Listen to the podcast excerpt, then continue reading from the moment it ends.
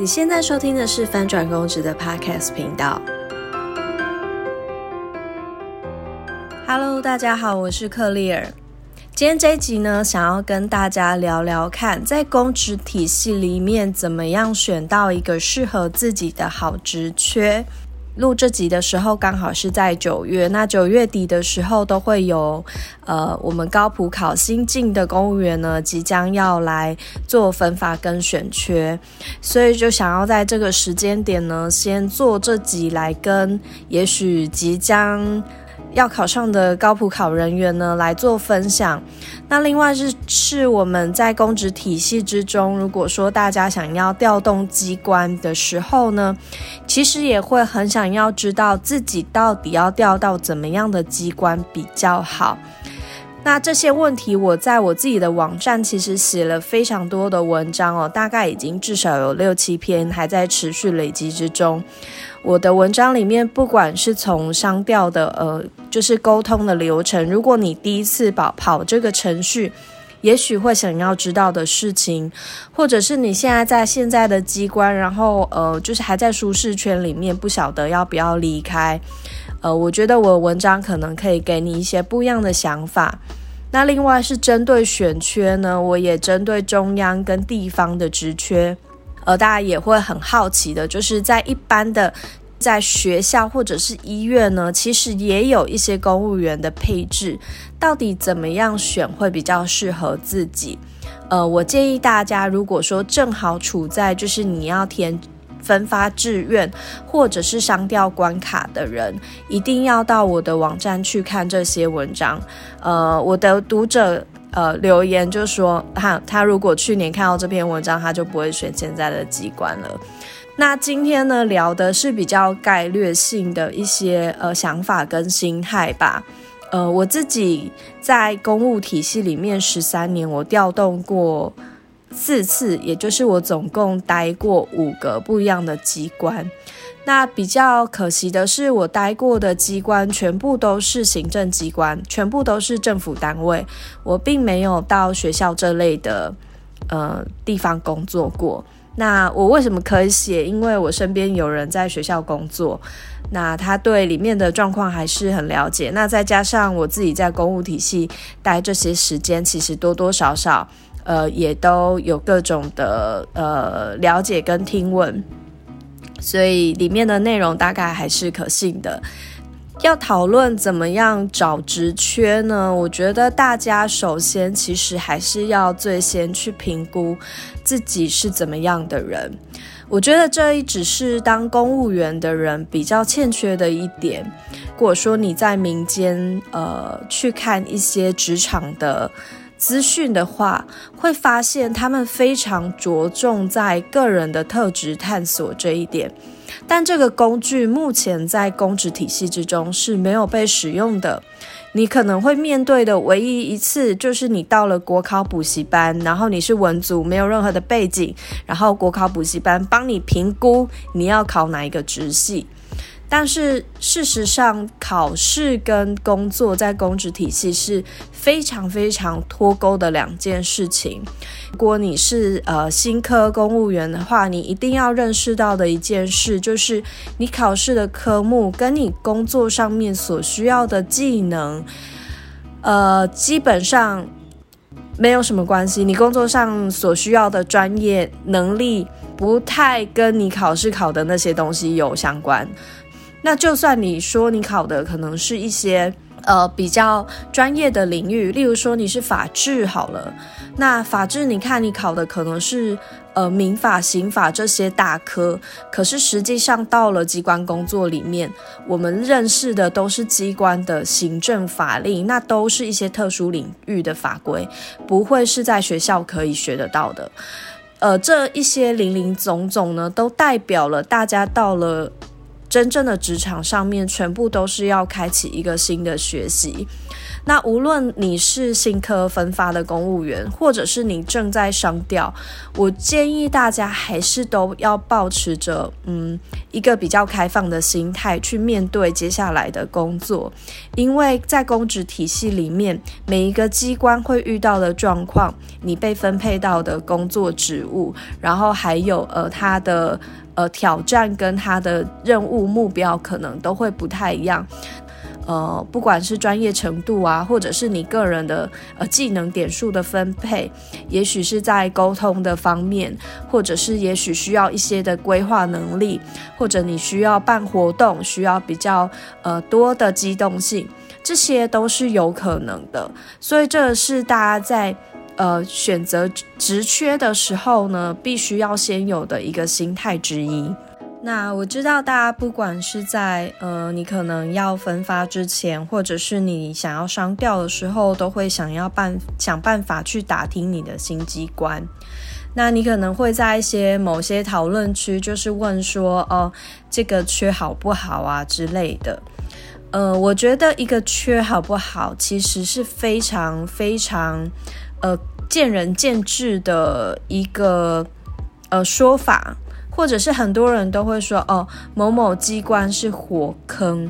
呃，我个人呢也待过一些火坑的机关，那我的感觉可能没有那么那么不好，会有一些我喜欢的地方。那我也有待过。补习班会建议人家说，呃，业务比较轻松的地方，我上一集有跟大家介绍。那其实业务根本一点都不轻松，所以其实网络上的道听途说呢，很有可能会误导你选缺的时候的一个选择。所以我建议大家一定要先想好自己到底是什么样的人，再去呃选择业务。这样子的时候呢，会比较容易选到适合自己的缺。那以我自己为例好了，其实呢，我是一个非常非常讨厌做例行性业务的人，我也非常讨厌填各种的列管的表格，然后就是烦死人了。呃，基本上如果说是那种每天收案的的呃审件审申请案的业务，我有做过，那那种业务我大约在半年内我就会觉得很厌烦。那就算是做专案性质的业务哦，其实很多机关都有专案性质的业务，但是它是 routine 的专案，例如说它每年都会做一次什么样的大专案，这种的我大概做两次之后，我就会觉得厌烦。呃，所以我觉得这是我为什么我一直在调动机关的原因，就是我很容易觉得一个东西我会了之后，我就会想要做新的东西。呃，像我之前是精建的，所以我有几个部门其实是有机会去呃接触到民间业者。那我觉得那些部分我会觉得比较好玩，所以我就不是很喜欢例行性的业务，那喜欢有挑战性跟活泼的业务。然后我也很喜欢去想新的东西，所以像我之前有参与过一些，例如说。呃，制定一个法规的业务，那个我也觉得非常的有趣，因为我就写一个从来没有人写的东西，我觉得非常有成就感。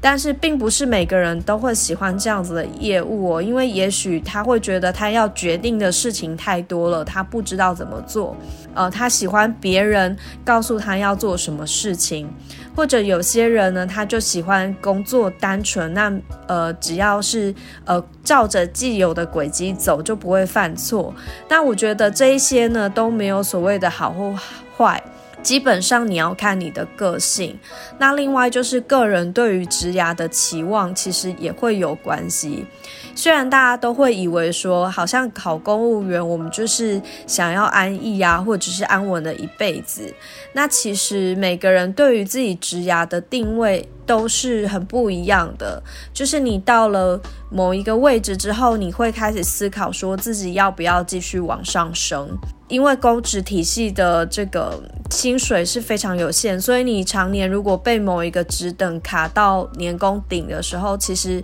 我觉得待遇的限制也都是蛮大的。你必须一直往上升，才有可能遇到一点点的突破。所以长期来讲，你到底是希望往上升，这个也是会是你在选缺的时候的一个考量点之一。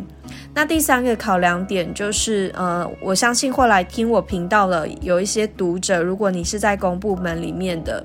你 maybe 也都在思考着未来会不会有。呃，例如说转入到民间部门，或者是说找到自己其他的职涯规划的可能性的人，那这个呢，也可能都会考虑在你选缺的时候的一个呃考量之一，因为有一些职缺呢，它会让你有机会。接触到更多层面的这个民间业务，像我刚刚讲的，呃，其实有很多机关，它的业务是要去跟民间业者做接触，或者是他可能会很熟一些产业界的内容，甚至是一些特殊领域的法规，是民间他们也会想要这样子的人才的。有很多现职的公务员呢，也都是靠着这样子的方式找到他的呃这个转职空间的。呃，所以呢，如果你选择的是比较事务性的工作，你就可能会比较找不到这样子的转职空间。是如果你对自己未来的，例如说斜杠或者是转职的技能，你已经有一个非常明确的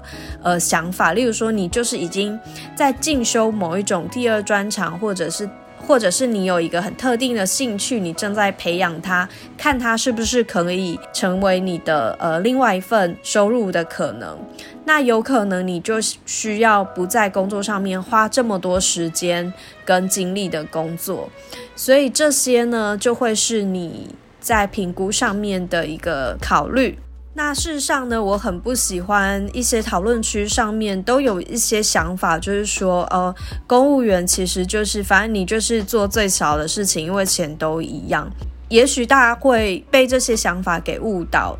但我觉得我自己在公职领域这么久，我觉得比较快乐的人，其实都还是想要在工作上追求一定成就感的人，因为。再怎么样，他领了一样的薪水，这份工作至少至少都占了我们每天八个小时的生活。我觉得，在一个工作上没有感觉到快乐跟成就感，基本上就是浪费你自己八小时的时间在做没有意义的事情。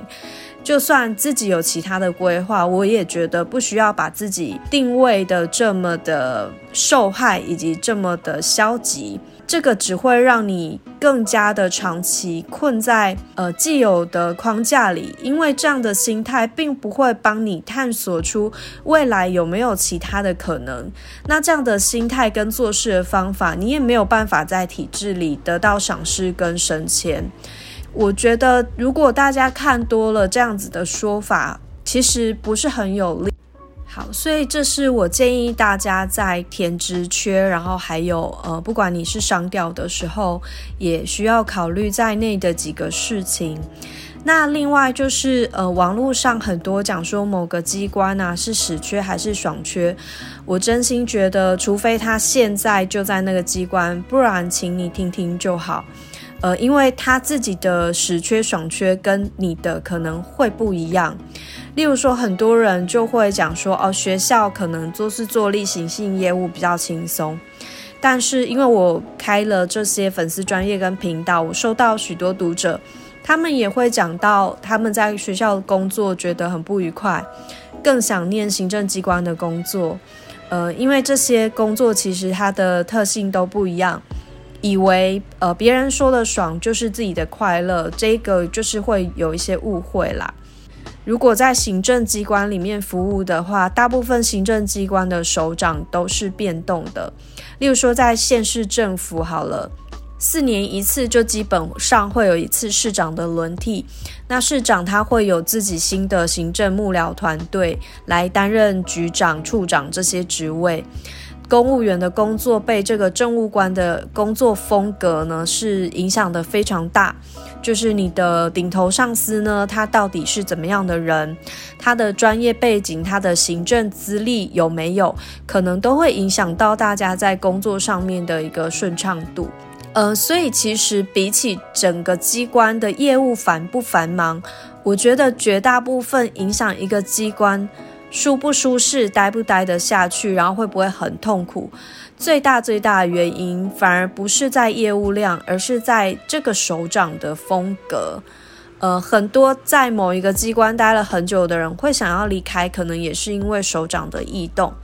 如果你要打听或者是了解一个机关的风格呢，先知道他的长官是谁，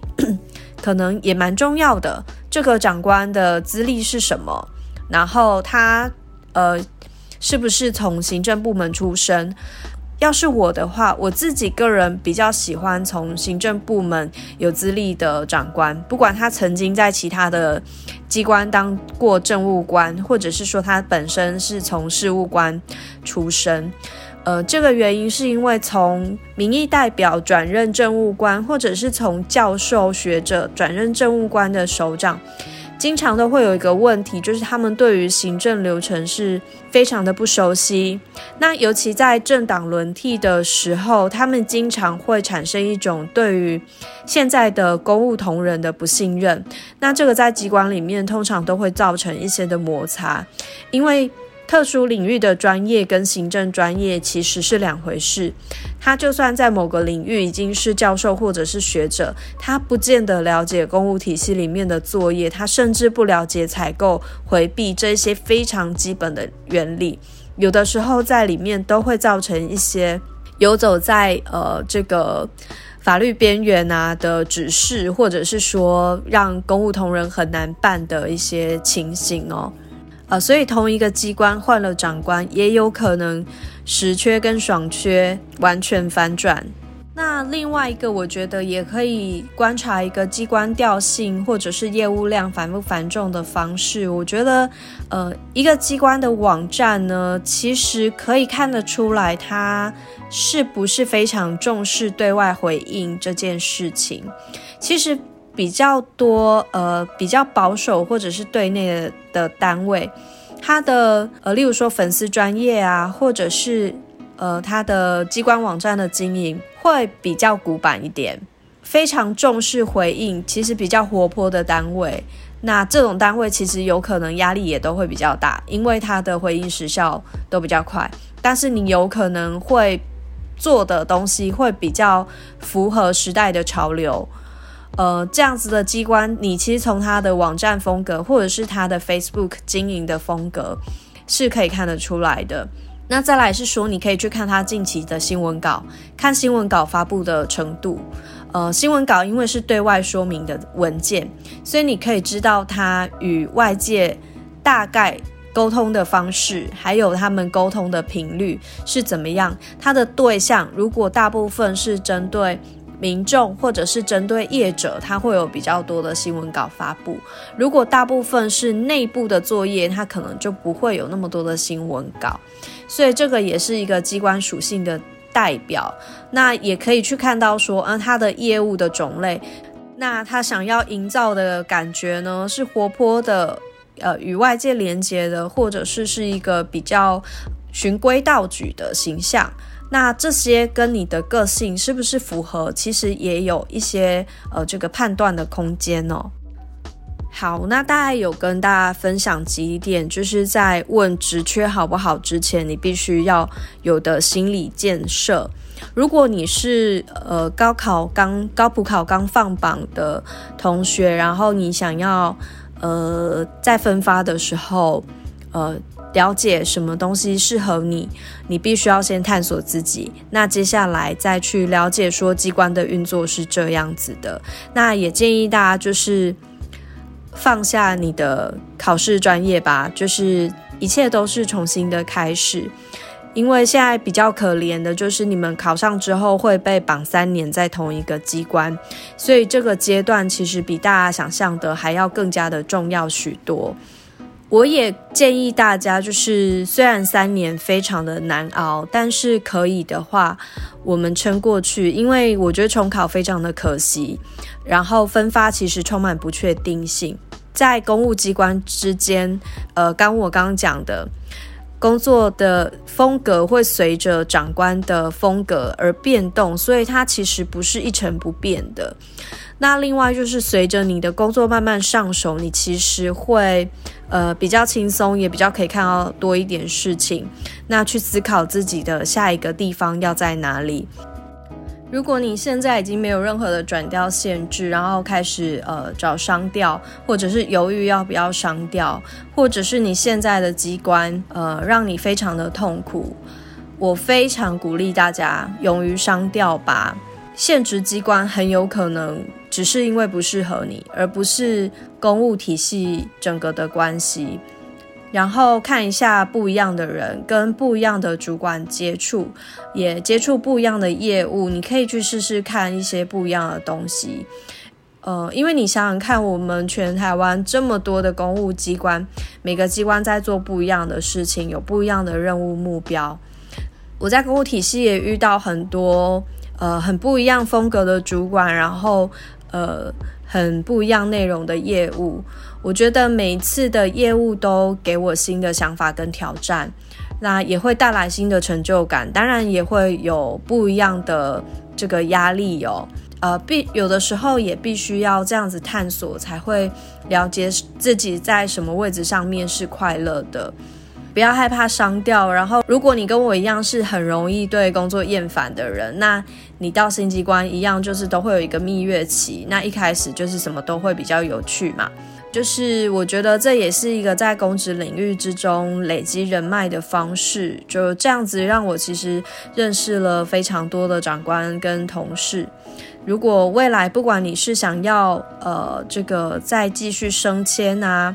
或者是有更好的机会，或者是甚至未来到民间去工作，这些在公职之中的人脉也都有可能变成你潜在的一个转职的工具。好，那关于商调跟选缺呢，其实是一个很大很大的议题啦。我之后呢，陆陆续续也可能会跟大家分享我在不同机关服务的一些经历跟观察。那希望这一集呢，给大家在跨出商调还有高普考分发的之前，有一些心理准备。那也希望可以对你们找到自己合适的工作有一点点的想法跟帮助。那我们下一集再见喽，拜拜。